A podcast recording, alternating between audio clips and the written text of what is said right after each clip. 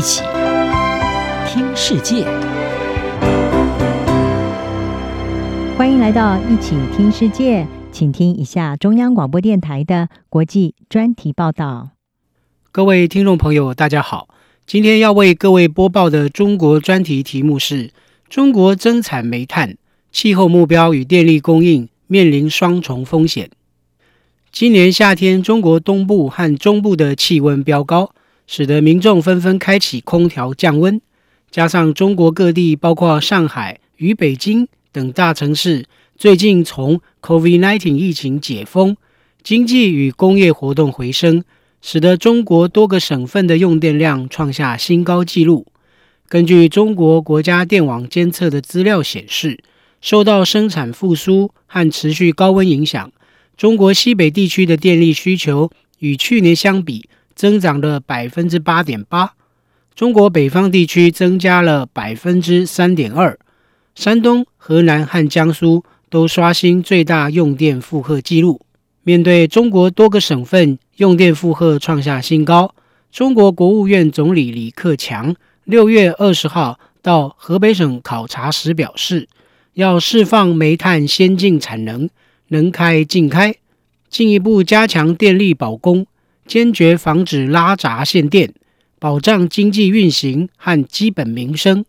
然而，扩大增产煤炭用于发电，可能冲击中国在二零二零年宣布的气候雄心壮志，也就是到二零三零年达到碳排放峰值，并到二零六零年实现碳中和目标。绿色和平组织中国分部政策顾问李硕指出：“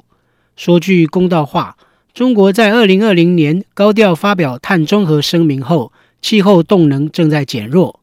从长远来看，增加燃煤发电必定会成为中国实现深度减碳的一个延迟因素，需要更强的政治意愿来让中国度过当前气候行动的淡季。另一方面，根据贸易商和分析师指出，即使中国高层要求扩大煤炭产量，以保障供电安全，但是今年夏天中国可能仍会面临进一步的电力短缺危机。其中一个主要原因是，大部分增加供应的煤炭品质比以前低，必须燃烧更多的这类煤炭，才能达到与燃烧高品质煤炭相当的供电量。国际知名能源咨询机构伍德麦肯兹的煤炭市场高级研究顾问翟宇表示。中国煤矿企业增产的煤炭大多数是中低热值煤，发电厂需要燃烧更多的煤才能产生与高热值煤相同的电量。路透社六月二十一号引述一位常驻中国的贸易商表示，华南地区一些公用事业公司的煤炭使用量在五月下旬较去年同期增长将近百分之十五，但是发电量几乎相同。此外，造成中国矿商生产的煤炭大部分是中低热值煤的原因，跟北京对煤炭价格设定上限有很大的关系。在去年，中国因煤炭产量下降，导致长达数周的大范围限电冲击后，北京当局下令将煤炭产量提高到创纪录水平，并对煤炭价格设定上限，以确保发电商能够负担得起。对此，一名贸易商表示，对矿商而言，因为设定价格上限导致利润变低，让他们没有太多动力生产高品质煤炭。